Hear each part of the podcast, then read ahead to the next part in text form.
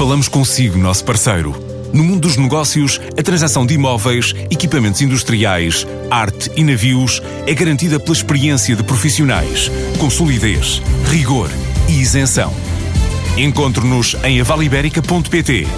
A Vale Ibérica, porque é de leilões que estamos a falar.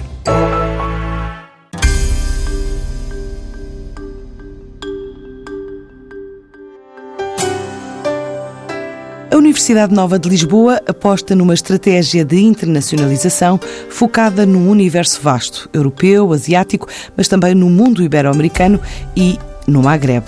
Esta instituição portuguesa de ensino superior está no top 80 do ranking da Europa em matéria de cooperação científica internacional e no top 50 na área da saúde. Entre oferta e procura, conta já com três residências universitárias com capacidade para acolher cerca de 550 alunos. Numa altura em que dos 20 mil estudantes que tem, cerca de 4 mil são estrangeiros e desse universo cerca de metade são bolseiros de programas de intercâmbio. Cerca de 2 mil alunos permanentes em cursos de graus de licenciatura, mestrado e doutoramento. Continua a crescer de ano para ano a cota de estudantes vindos de outras partes do mundo e é um plano de expansão que traz à antena da TSF João Amar de Matos, o vice-reitor da Universidade Nova de Lisboa. A universidade tem cerca de 20 mil alunos, é uma universidade que abrange praticamente todas as áreas de conhecimento. Há algumas áreas que nós não oferecemos, tipo arquitetura, psicologia e agronomia. São áreas que, por razões legais e de regulação, não é possível oferecer dentro da universidade.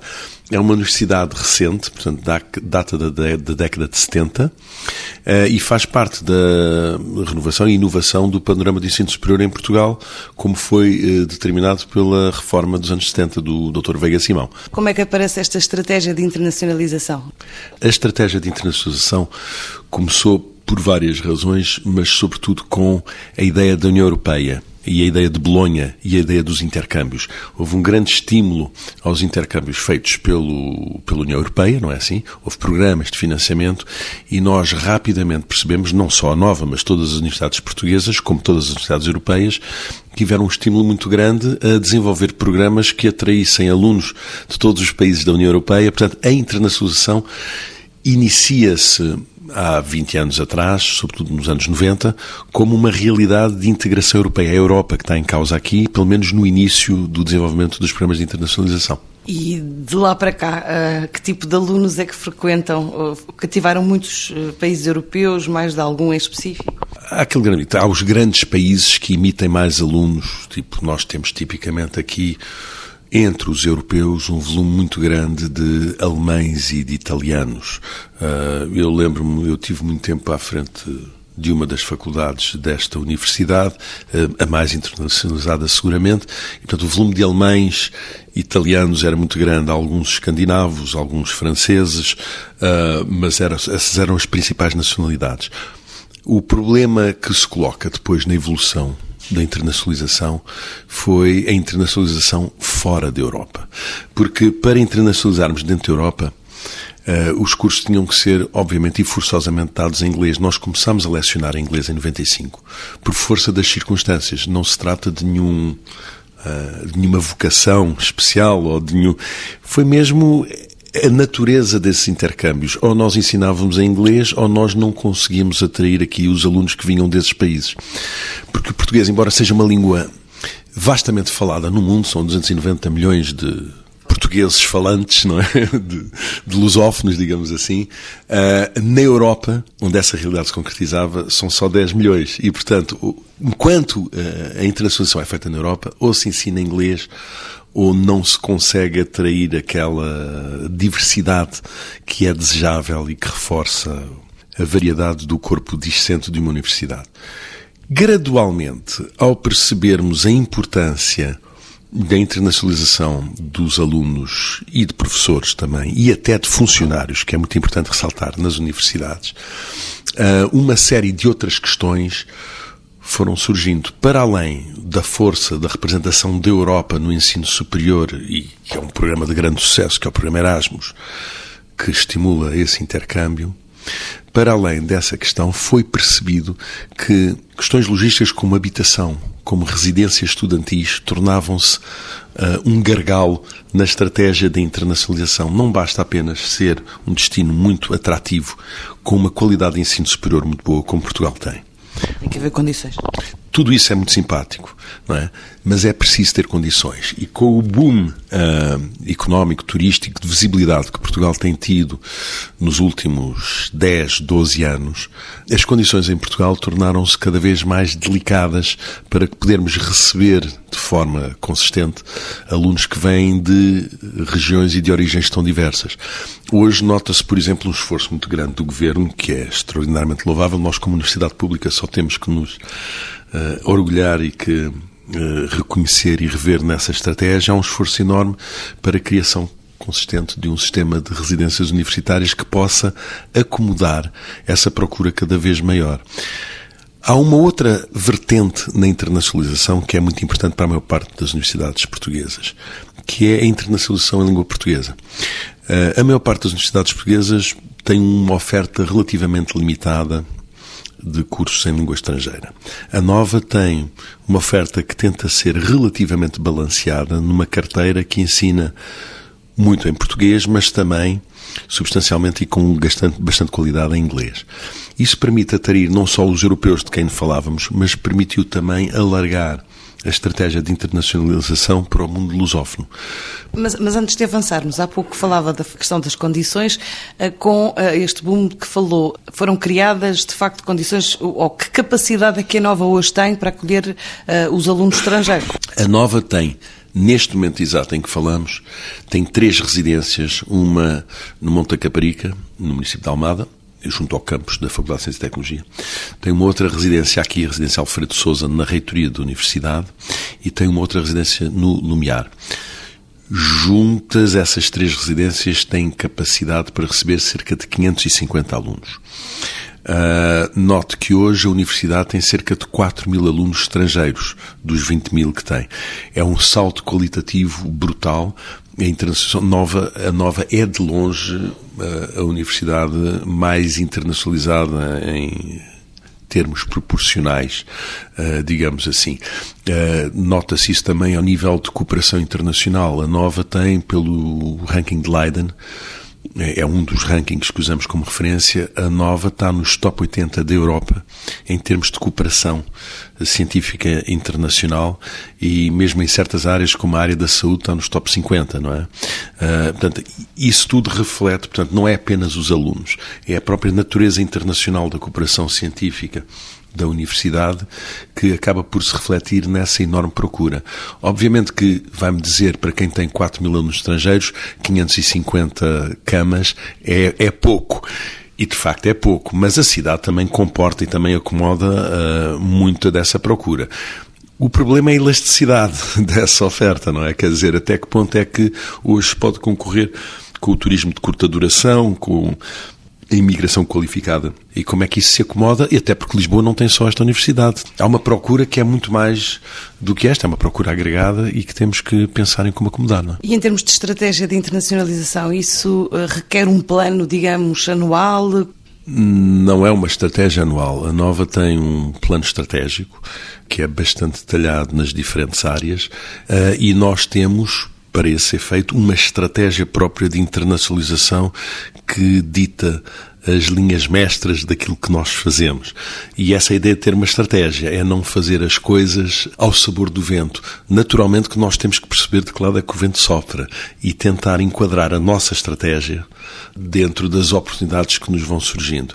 É muito importante ter essa estratégia bem definida, porque isso permite integrar de forma consistente os diferentes serviços que vamos desenvolvendo uh, na universidade. Temos, por exemplo, o desenvolvimento de um semestre pré-universitário na Universidade Nova de Lisboa, que já vai na sua quinta edição e que tem sido um claríssimo sucesso porque atraímos alunos de fora da União Europeia para passar aqui um semestre de adaptação à universidade. É óbvio que isso faz parte de uma estratégia maior de recrutamento de alunos de grau. Eu disse que nós temos 4 mil alunos estrangeiros. Desses, metade são alunos que vêm de intercâmbio, com bolsas da Europa, passam aqui um semestre connosco, acham isto tudo maravilhoso e vão de volta para os seus países, para as suas universidades de origem e dizem as melhores coisas de nós. Seria ótimo. E é ótimo. Mas os outros dois mil são alunos que vêm de facto para fazer os cursos aqui e serem licenciados ou mestrados ou doutorados pela Nova. E isso é uma procura muito diferente. Quando dizemos que há 4 mil alunos, é preciso segmentar. Desses 4 mil, 2 mil pagam-nos propinas.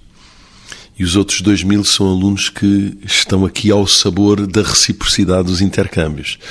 Portanto, nós temos que distinguir na nossa estratégia a segmentação desses dois tipos de alunos, porque, no fundo, a possibilidade de recrutar alunos fora da União Europeia e de cobrar propinas competitivas no mercado internacional facilita muito um certo tipo de trabalho nosso e veio, de alguma maneira, compensar os sistemáticos cortes orçamentais que, durante o período de crise, afetou de forma gravosa o ensino superior em Portugal. E a origem desses alunos são os tais países lusófonos da comunidade de, língua oficial portuguesa? São mais do universo ibero-americano? A maior parte das universidades portuguesas tem uh, uma forte tendência a procurar os alunos, sobretudo no Brasil. O Brasil são 210 milhões de habitantes, falam português. Uh, nós, como temos uma oferta balanceada de cursos em português e em língua inglesa, mesmo nas licenciaturas, nós temos neste momento 85 programas académicos que são totalmente lecionados em português. Temos duas licenciaturas da Faculdade de Economia, duas licenciaturas do, da Faculdade de Gestão de Informação, que são totalmente lecionadas em inglês, mas depois temos 80 e poucos mestrados que são integralmente lecionados em inglês. Nós vamos ao mundo lusófono e Angola e Moçambique também, temos colaborações e temos alunos que vêm desses países, mas mais do Brasil, como é evidente.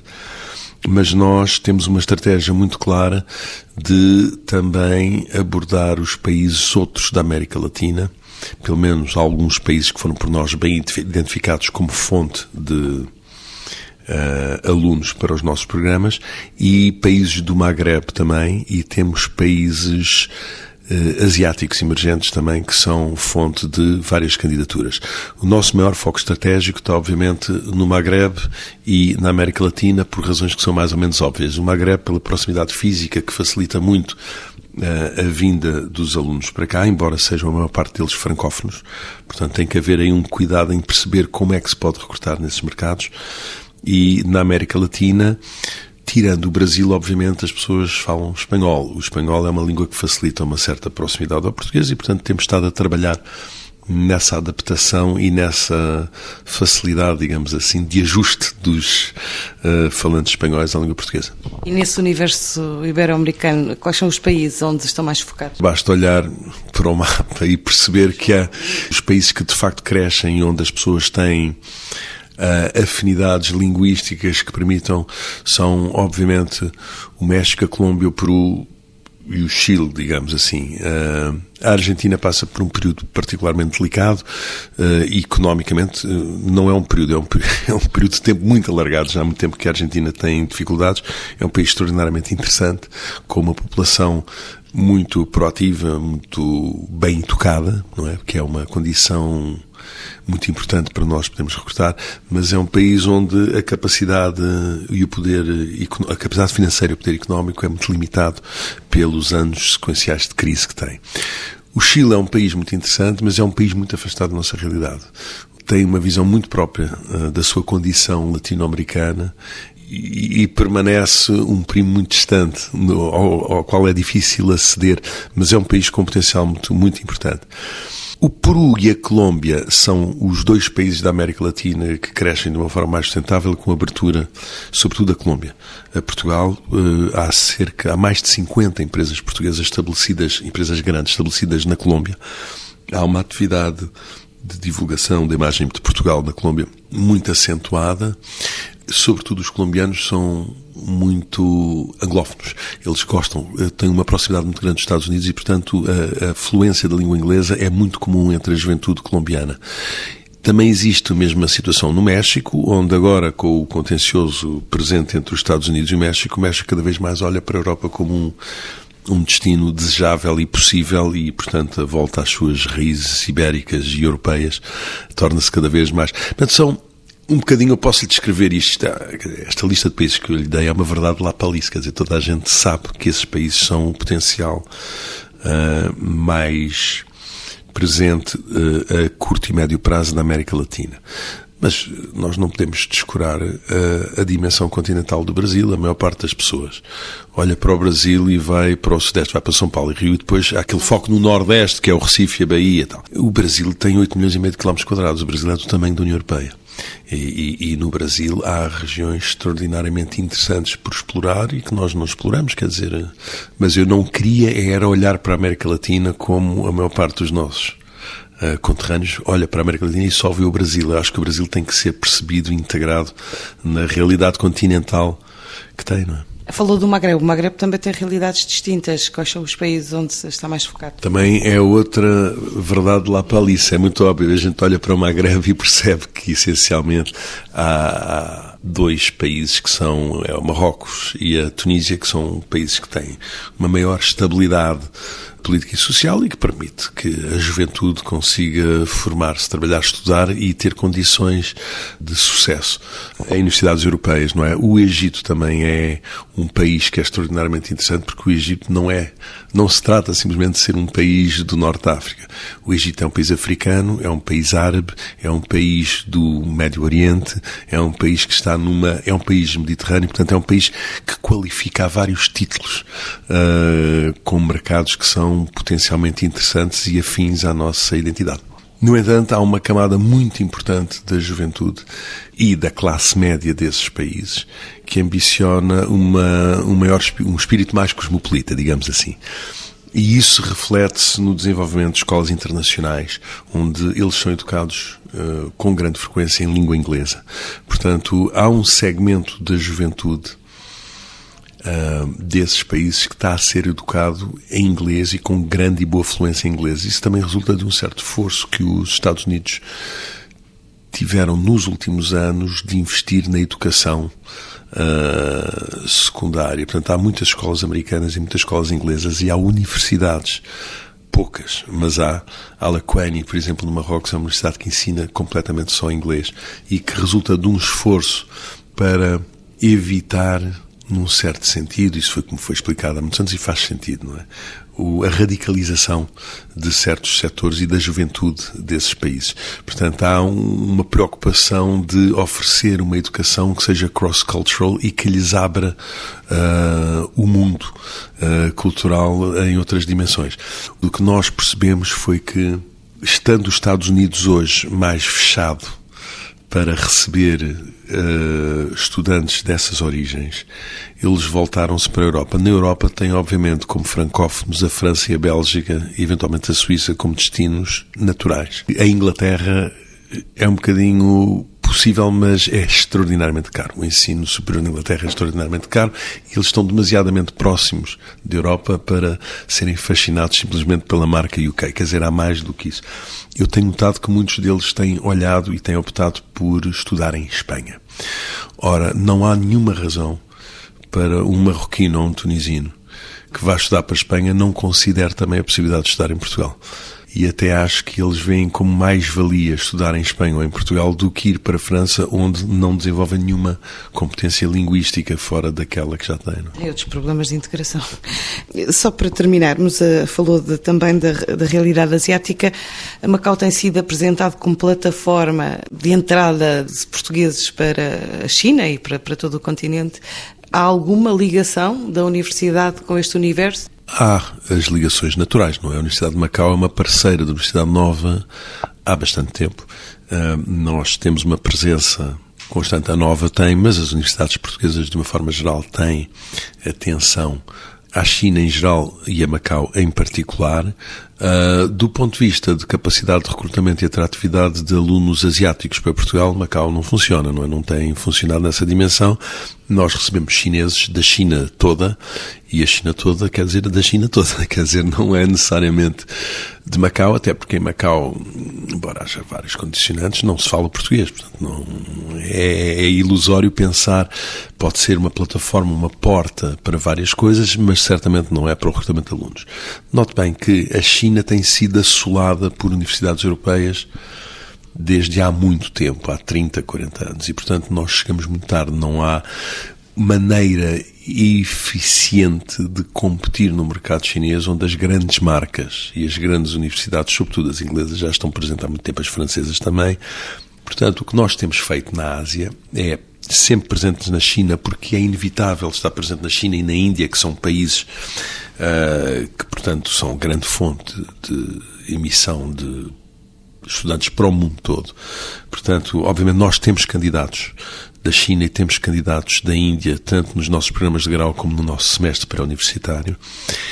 Mas. Uh, a atração da Europa é muito grande para essas populações. Portanto, mais uma vez, o que está aqui em jogo é a noção de Europa como um espaço aberto e que atrai, portanto, esses alunos. Mas nós temos, temos abordado mercados alternativos na Ásia, que são mercados muito, muito grandes, para os quais as pessoas olham muito menos e com os quais têm menos relações de proximidade. Estou a falar de mercados como a Malásia, como a Tailândia, como a Indonésia, como as Filipinas. Quer dizer, a Indonésia é um país que tem uma população maior que a do Brasil. Eu, eu, eu, mas é um país com o qual nós temos muito pouca tradição de cooperação internacional. Nem com o El de Timor-Leste? Não, Timor-Leste é, é uma realidade histórica da maior significância, do maior significado, é, é presente na nossa identidade, na nossa história, na nossa compreensão da Ásia, mas deste ponto de vista tem, tem, pouca, tem pouco significado. Eu ainda agora tive numa missão, estive em Taiwan a visitar eh, universidades muito interessantes nessa parte da China Uh, e tive alguns colegas de universidades indonésias comigo lá uh, nessa oportunidade e que se referiam a Portugal como um país que tem uma parte na Indonésia. Ou seja, o, a minha colega reitora de uma universidade na Indonésia dizia que Portugal tem uma parte na Indonésia. Ela não sabia sequer, ou parecia não estar ciente da independência de Timor-Leste, que é uma coisa extraordinária, não é? E eles vivem lá. Portanto, a nossa relação para nós é muito importante, é muito presente, mas para os indonésios é, é um é um fait divers. Só para terminar, já ultrapassamos aqui o nosso tempo. Ah, esta parte da internacionalização, isto uh, concretiza-se com um orçamento próprio? Não? Uh, há orçamentos, por exemplo, o semestre pré-universitário, que eu não canso de citar e de referir, é um projeto mais do que autossuficiente. Ou seja, os alunos são recrutados do mundo inteiro. Temos números muito interessantes que eu depois posso passar, mas que começou Há dois anos tínhamos 12 alunos na primeira turma que vinham de seis países diferentes. Eh, e hoje, este semestre, já admitimos para o semestre que vem cerca de 50 alunos. Eh, portanto, tem crescido, foi de 12 para 23, de 23 para 35, 35 para 40, agora estamos em 50 alunos. E isto é muito interessante, porque são alunos que vêm para todas as áreas de conhecimento diferentes da universidade e que pagando propinas, permitem que o, o, o processo seja autossustentado e possa ser muito mais eficiente. Está tudo integrado, quer dizer, parece que são coisas muito diferentes, mas nós conseguimos integrar isto tudo em pacotes que são consistentes com a estratégia que nós fomos desenhando. E temos, sobretudo, uma estratégia de recrutamento usando as redes sociais, não é? Hoje é assim que se faz. Não faz mais sentido nós estarmos a pagar fortunas e irmos para feiras uh, cuja rentabilidade é, no mínimo, extraordinariamente duvidosa, como vários estudos internacionais têm mostrado do ponto de vista do recrutamento internacional de alunos. Portanto, olha para o futuro com algum otimismo? Sim, com bastante otimismo. Nós uh, não somos como é que era, suficientemente ricos para nos podermos dar ao luxo de sermos pessimistas, não é? Nós temos que perceber onde é que estão uh, as fontes de financiamento do ensino superior, nós temos que perceber que os alunos estrangeiros em certos países do mundo um ponto extraordinariamente na pauta de, importante na pauta de exportações. A Austrália, por exemplo, é o terceiro. Mas os países uh, onde uh, a captação de alunos estrangeiros tem sido mais importante. São, obviamente, os Estados Unidos e Inglaterra, que têm perdido terreno grandemente nos últimos 4 a 5 anos, por razões que todos nós percebemos, desde razões de ordem política, de mudança de política interna, como Brexit, quer dizer, esses fenómenos afetam tremendamente a imagem do país lá fora. Uh, mas outros países como o Canadá têm tomado essa postura, essa posição, a Irlanda, a Austrália. Uh, e uh, esses países são todos, têm como o facto de serem anglófonos. Portanto, hoje nós temos que pensar muito bem que temos o espaço de crescimento natural está no facto de podermos oferecer mais e mais alguns cursos em língua inglesa. A França, que é a França, país onde nasceu o soldado Chauvin, Uh, o ensino das melhores universidades já começa a ser feito, pelo menos parcialmente e de forma intensa, em língua inglesa. Uh, e, portanto, nós não nos podemos dar ao luxo de perder o comboio dessa oportunidade que é a atração que a Europa, como a realidade integrada tem exercido sobre as diferentes regiões do mundo e o nosso papel também na formação, na educação e no desenvolvimento da ciência. Para a semana, há nova missão empresarial portuguesa a caminho do Peru.